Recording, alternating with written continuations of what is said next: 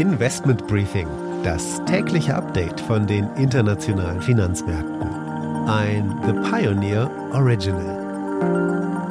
Nach anfänglichen Gewinnen hat der Markt auch gestern wieder nachgegeben. Die Sorgen um eine ausgewachsene Gaskrise verstärken sich und der Bund bereitet einen möglichen Einstieg in Gasfirmen vor.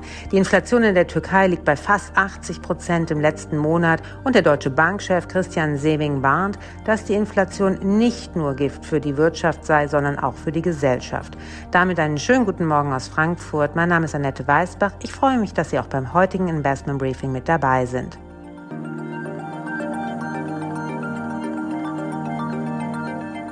Der Blick auf die heutigen Themen. Wir schauen auf die Ukraine-Geberkonferenz, denn die Industrie steht bereit, das Land wieder aufzubauen.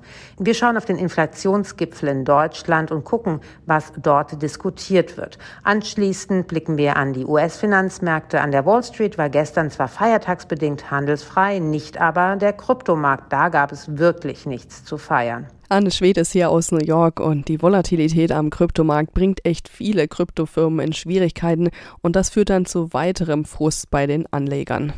Die Anleihe, nicht die Aktie des Tages, ist diesmal Male. Das Unternehmen präsentiert einen neuen E-Motor mit sensationeller Leistung.